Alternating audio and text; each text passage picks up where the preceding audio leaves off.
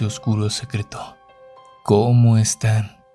Espero que vengan preparados para las historias del día. Sabemos bien que les gustan mucho las historias de traileros. Hoy les compartiremos algunas de ellas. Así que pónganse cómodos y disfruten solos o acompañados de estas historias completamente reales. Estás escuchando Oscuro Secreto. ¿Están listos para esto?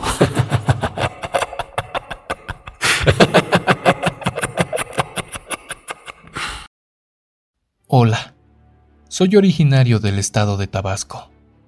Vivo en un pueblo pequeño a una hora y media de la ciudad municipal llamada Villahermosa. Desempeño el oficio de trailero desde muy joven ya que lo heredé de mi padre. A lo largo de mi carrera como operador full, como muchos compañeros, he presenciado muchas experiencias inusuales que pasan en las carreteras de México y el sur de Estados Unidos, ya que tuve la oportunidad de laborar allá. Hace un par de años, la compañía donde laboraba me envió de emergencia a la Ciudad de México para entregar alrededor de 20 toneladas de mercancía. Tenía muy poco tiempo para llegar a mi destino. Salí cuanto antes del almacén principal en Tabasco. Manejé sin descanso alguno hasta llegar a mi destino. Alrededor de las 8 de la mañana me encontraba en la Ciudad de México. En un par de horas, mi unidad fue descargada. Dentro de ese tiempo, Tomé un pequeño descanso y almorcé. Ya todo listo para tomar camino de regreso. Salí de la ciudad siento yo a una buena hora, mas sin embargo, la calzada Ignacio Zaragoza estaba repleta y muy congestionada. Por fin, logré tomar la pista. Todo el camino transcurría con normalidad. Ya eran las 3 de la mañana cuando tomé la autopista que conecta el estado de Puebla con Orizaba, Veracruz, mejor conocida como Cumbres de Maltrata. Dicha autopista es una de las más peligrosas, ya que casi todo el año hay neblina. Mi visión era muy restringida por la espesa neblina de la madrugada. Operaba mi unidad a muy baja velocidad cuando de repente escuché un fuerte golpe en la parte delantera del camión.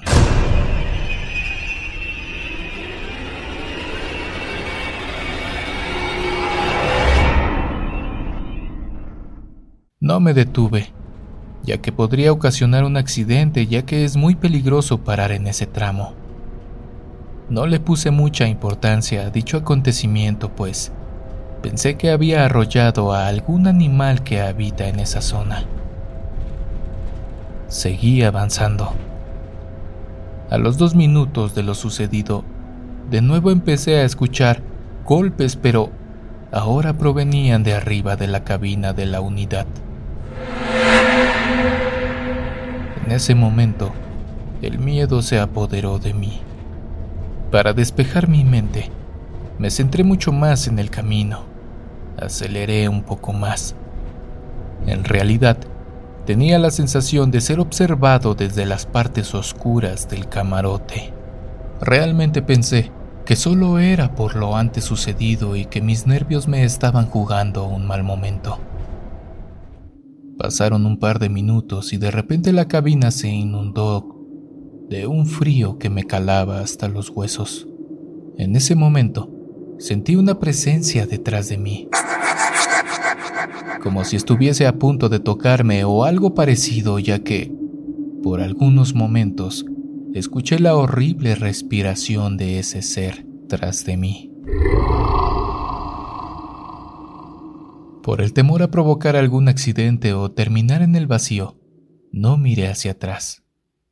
¿Cuántas veces se ha visto en las noticias que un tráiler aplastó a algún automóvil familiar o que se salió de la ruta y que el chofer lamentablemente también perdió la vida.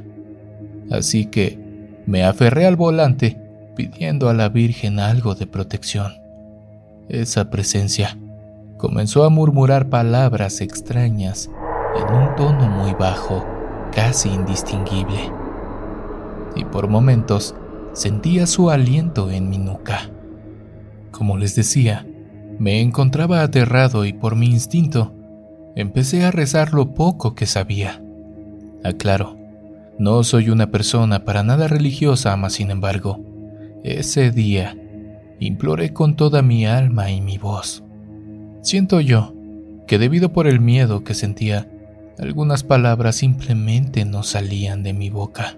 De pronto, claramente vi cómo ese ente maligno se sentó en el asiento del copiloto.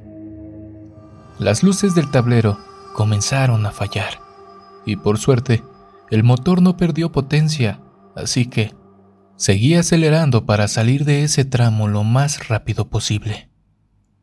Yo simplemente trataba de ignorar lo que estaba sucediendo ya que no quería formar parte de las estadísticas de accidentes en ese lugar. Esa cosa, que estaba al lado mío, intentaba ocasionar un accidente ya que me sentía agotado, como si hubiese absorbido toda mi energía. Después de unos momentos, el tablero dejó de parpadear. Al igual, cambió la atmósfera de un momento a otro, ya que por fin no sentía más la presencia a mi lado. Un poco más calmado, seguí avanzando algunos kilómetros. Más adelante vi, entre la espesa capa de neblina que cubría el horizonte de la oscuridad, iluminada por algunos faroles, una sombra oscura la cual estaba situada en medio de mi camino. Miraba directamente a la unidad era inevitable el no ver su rostro, completamente oscuro, y solo sobresalían un par de ojos, los cuales con el reflejo de las luces daban un aspecto de ojos de felino, los cuales se veían aterradores.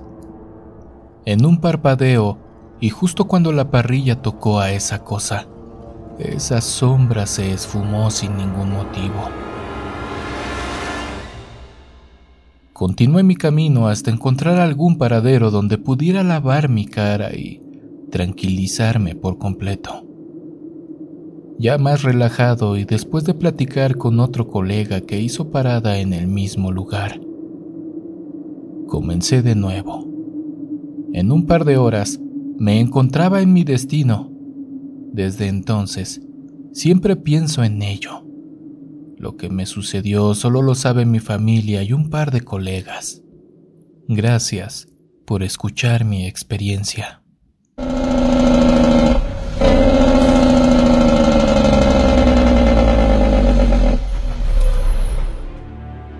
No olviden suscribirse, activar la campanita, dejar tu comentario, compartir con tus amigos estas historias de terror y dejarnos tu pulgar arriba. Eso nos ayudaría mucho.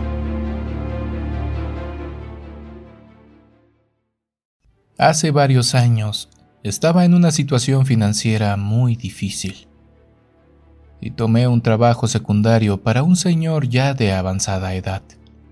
Él era dueño de una granja. Era uno de los viejos más geniales que he conocido. Ya era demasiado grande como para trabajar mucho mas sin embargo, siempre me hacía compañía mientras yo hacía las tareas que él necesitaba. Hablábamos de muchas cosas a esa edad.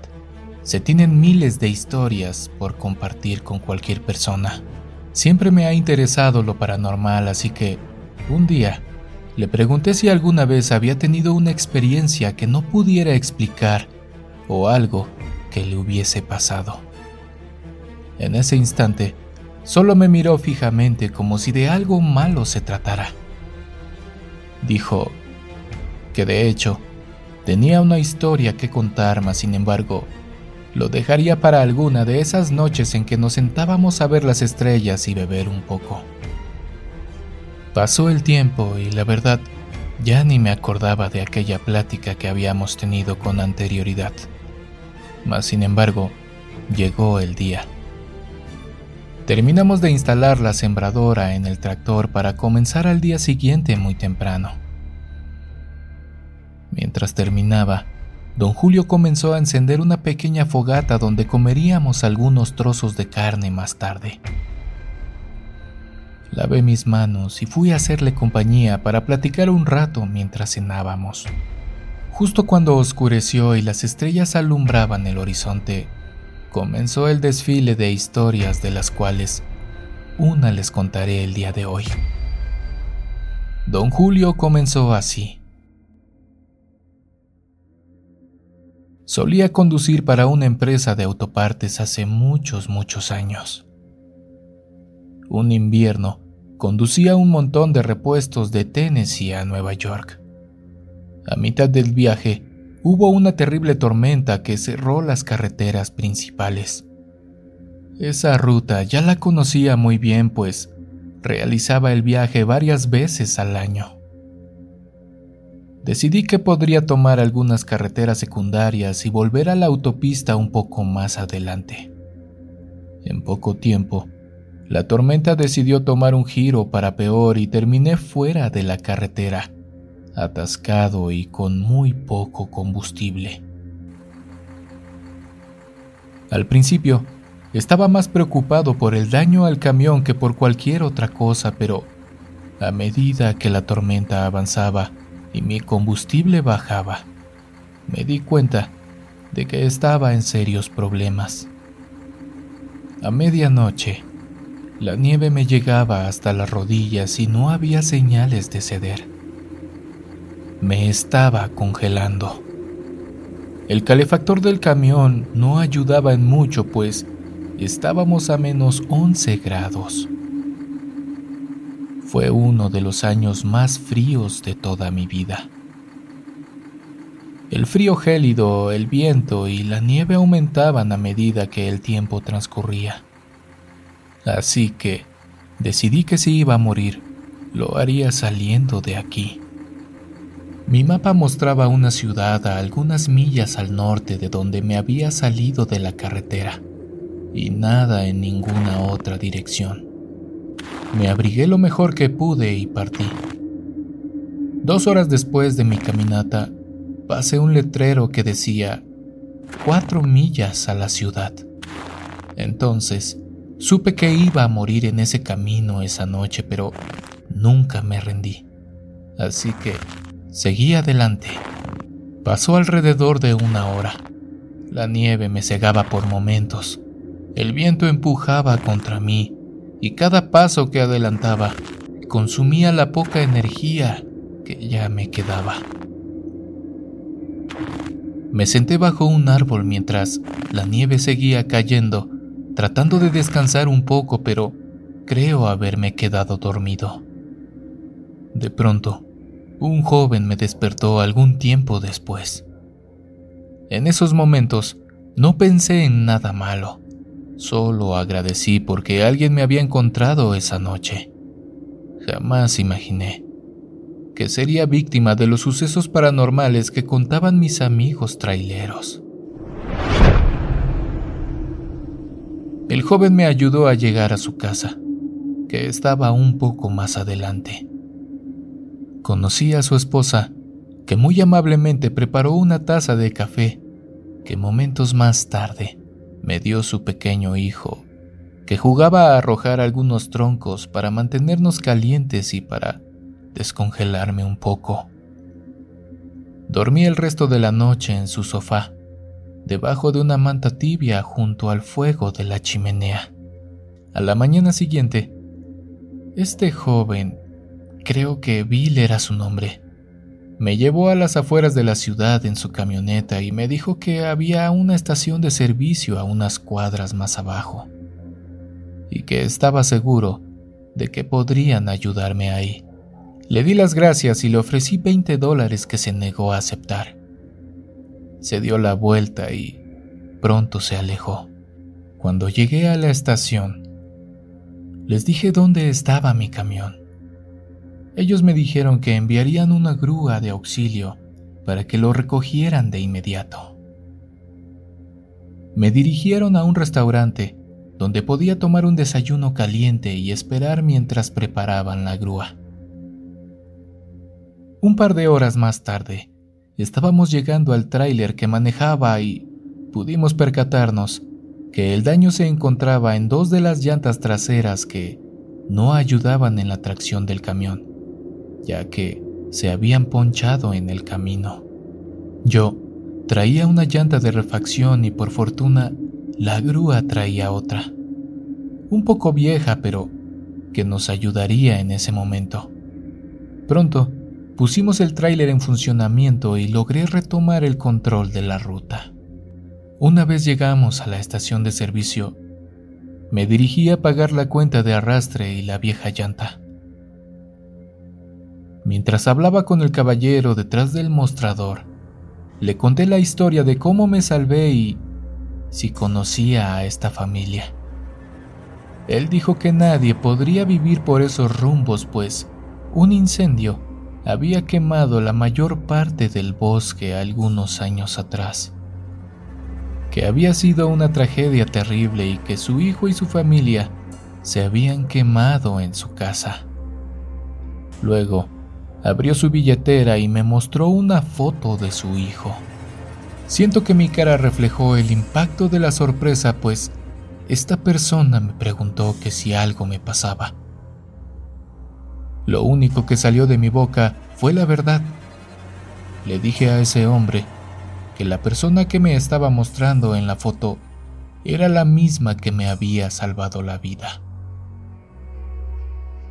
En la foto también estaba la mujer que me preparó el café y el pequeño que alimentaba el fuego. Ese es el hombre que me recogió en la carretera. Pasé la noche con el pequeño y su esposa. El hombre se puso muy rojo como molesto y comenzó a llamarme mentiroso. Dio la vuelta al mostrador levantando el puño y cerrándolo con tanta fuerza. De pronto me dijo, no sé qué tipo de broma es esta, pero sal de mi tienda. Salí de la tienda y me dirigí al taller mientras él gritaba algunas obscenidades desde la entrada. Subí a mi camión y me fui. Ni siquiera pude pagarle al hombre. Algunas semanas después, cuando el clima era más favorable, me dirigí hacia el mismo lugar donde había pasado aquella noche. Jamás imaginé que la casa y la familia que me habían salvado la vida no existían. Solo había restos de troncos y maderas consumidas por el fuego que, certeramente, me había comentado el señor de las grúas. Eso fue lo que me platicó don Julio aquella noche. Gracias por leerme y saludos a toda la comunidad desde Atlanta.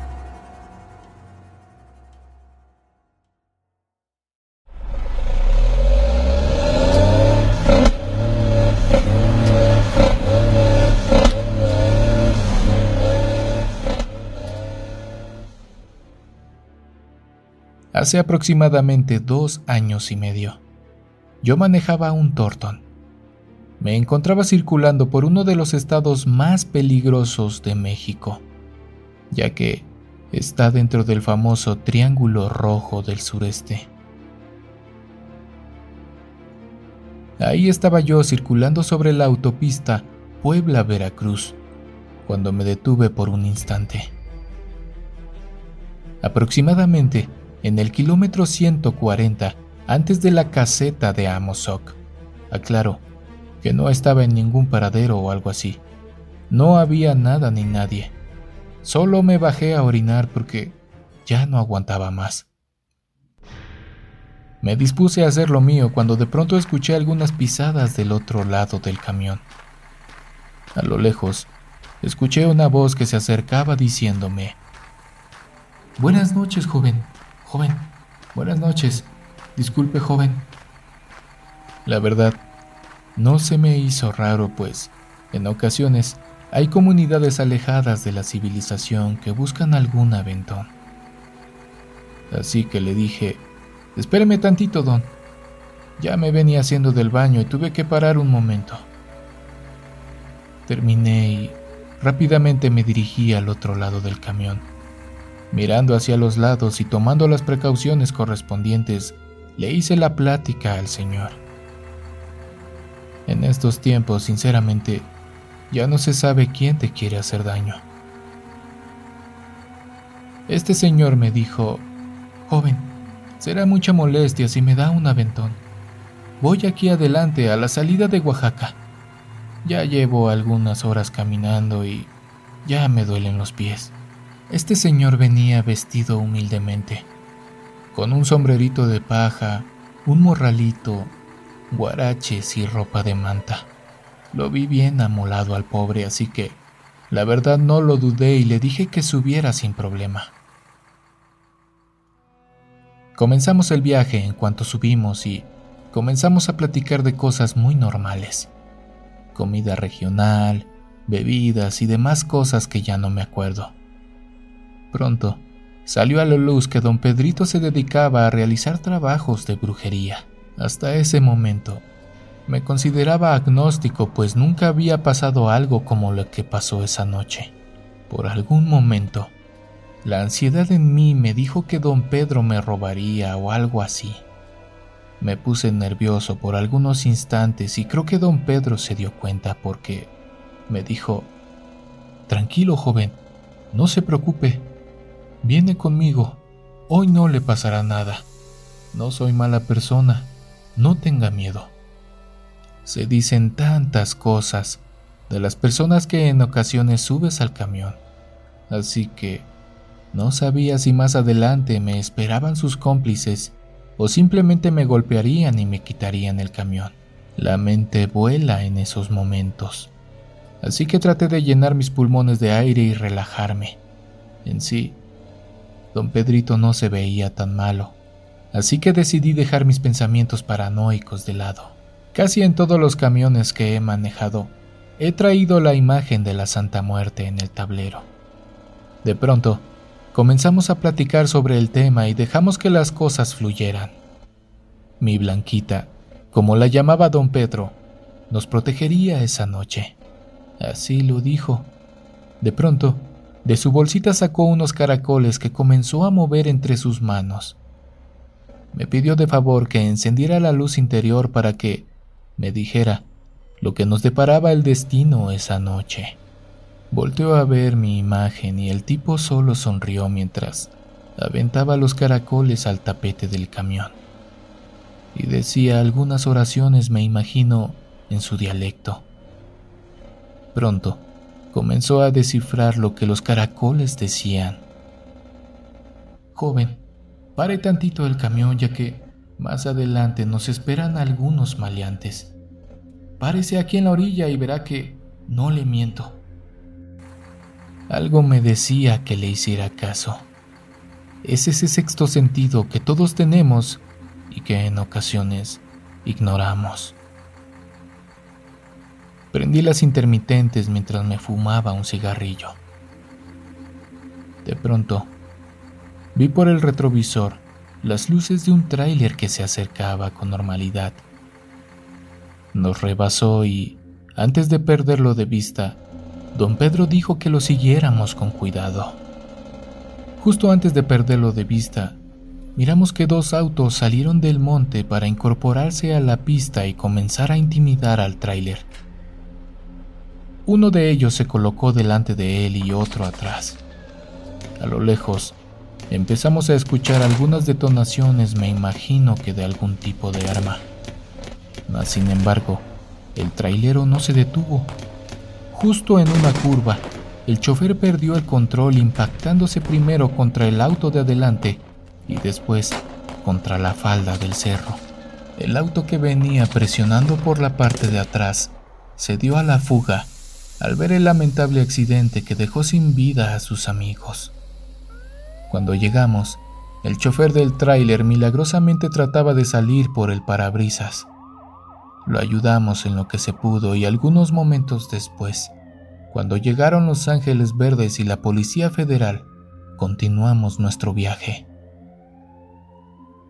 Continué mi camino hasta el kilómetro 204, que es la salida hacia Oaxaca, y al desviarme, un federal me marcó el alto a lo que obedecí. Detuve el camión y busqué los papeles que me solicitó para mostrárselos. El policía checó que todo estuviera en orden y me dio luz verde para comenzar de nuevo mi camino. ¿Cuál fue mi sorpresa al ver que don Pedro ya no estaba? Bajé nuevamente para darle una vuelta al camión. Posiblemente había bajado al baño, pero no había nada. Al ver mi cara, el oficial me preguntó que si se me había caído algún papel. Pronto le dije que no, que buscaba a mi acompañante pues no venía solo. El oficial preguntó a su compañero si alguien había bajado del otro lado del camión. Este contestó que no, que nadie había bajado. Pronto, recibieron por radio alguna alerta ya que me dijeron, avánzale camión, ya que andan asaltando por estos rumbos. Subí a la cabina y nada, estaba completamente vacía. Hasta el día de hoy, me pregunto qué pasó esa noche. Si don Pedro era algún espíritu que me protegió o si mi blanquita lo mandó para cuidarme aquel día. Me gustan mucho las historias de traileros, así que me animé a compartirte esta. Espero y más amigos de la comunidad se atrevan a hacerlo. Muchas gracias por leerme. Amigos, muchas gracias por acompañarnos hasta el final de esta emisión. Recuerda, no olvides suscribirte, dejar tu manita arriba y poner en los comentarios qué te parecieron estas historias.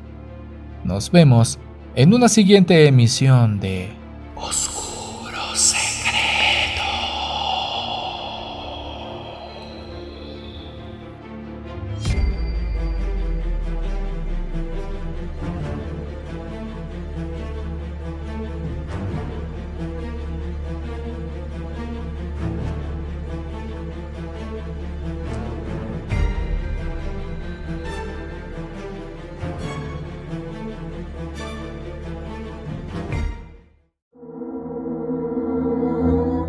¿Quieres escuchar las historias de terror que más te gustan sin cortes comerciales? Puedes convertirte ahora en miembro de ACAST.